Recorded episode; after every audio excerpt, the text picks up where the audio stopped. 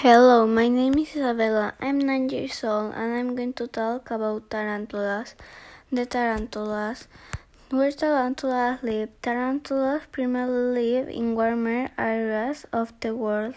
They are most prevalent in South America.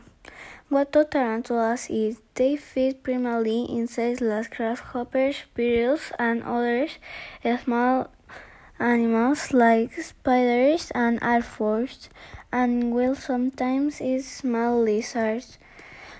And body dress, the four pairs of legs and the pair of pedipalps and its eight eyes.